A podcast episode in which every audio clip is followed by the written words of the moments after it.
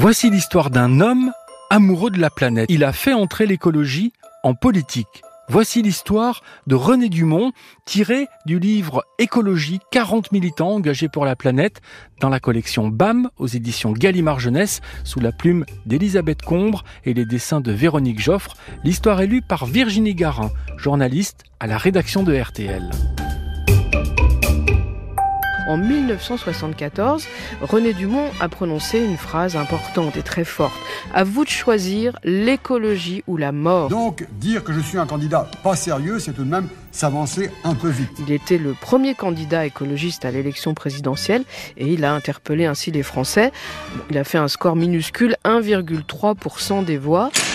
Mais son influence sera majeure. Sa gouaille, hein, sa façon de parler, son art de la provocation, relayé par les radios et les télévisions pendant la campagne électorale, ont fait entrer l'écologie en politique.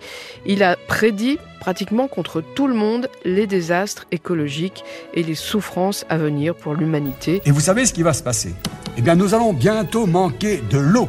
Et c'est pourquoi je bois devant vous un verre d'eau précieuse, puisque avant la fin du siècle, si nous continuons un tel débordement, elle manquera et il a appelé à sortir du modèle économique de l'époque, le modèle capitaliste de croissance à tout prix.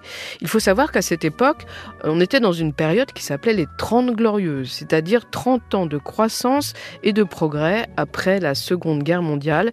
Et tout le monde pensait, dans les pays riches, que cette période n'aurait pas de fin. Et bien René Dumont, lui, il était visionnaire. Alors il était euh, agronome voyageur pendant des décennies. Il a vu se transformer les pratiques agricoles et il avait prévu l'augmentation des famines et des inégalités, l'appauvrissement des sols ou la progression des déserts. René Dumont, il a pris un, virage écologique en défendant d'abord l'agriculture intensive, hein, les grosses fermes, contre la famine, puis il a réalisé combien les excès du progrès menaçaient la nature. À la fin des années 60, il est devenu écologiste sans perdre de vue l'impératif de nourrir toute la planète. Il a dit un jour, l'humanité court à sa perte si elle se montre incapable d'infléchir complètement son évolution. Bonsoir mes amis, ce sont mes cinq dernières minutes et je ne voudrais pas que dans un demi-siècle, vos petits-enfants disent ce sont nos cinq dernières minutes si nous continuons notre attitude incompréhensive, irresponsable devant la dégradation de la nature. Le René Dumont, c'était un prophète de l'écologie. Il a été passionné depuis l'enfance par la terre et par les graines. Il a étudié les cultures des paysans du monde, celles du riz en Asie, du blé ou du mil en Afrique, mais aussi en Amérique latine. Son combat donc c'était de nourrir la planète en préservant ses ressources et de lutter contre les inégalités entre les pays riches et les pays les plus pauvres. Nous allons à la famine si nous continuons les errements que je dénonçais. C'était un homme qui se promenait toujours avec un, un pullover rouge.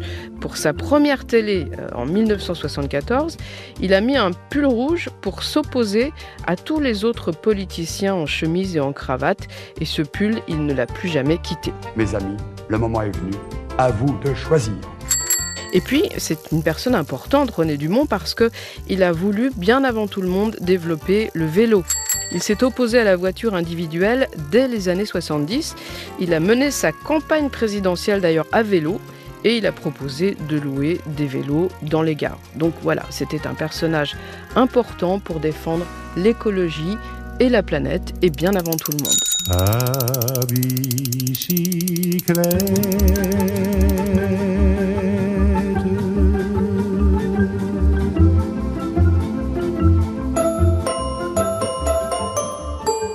Ainsi se termine l'histoire de René Dumont, tirée du livre Écologie, 40 militants engagés pour la planète, sous la plume d'Elisabeth Combre et les dessins de Véronique Joffre, que tu peux retrouver dans la collection BAM aux éditions Gallimard Jeunesse. L'histoire est lue par Virginie Garin, journaliste à la rédaction de RTL. Tu peux retrouver ce podcast et tous les podcasts RTL dans l'application RTL et sur tes plateformes favorites. On se retrouve très vite pour une nouvelle histoire.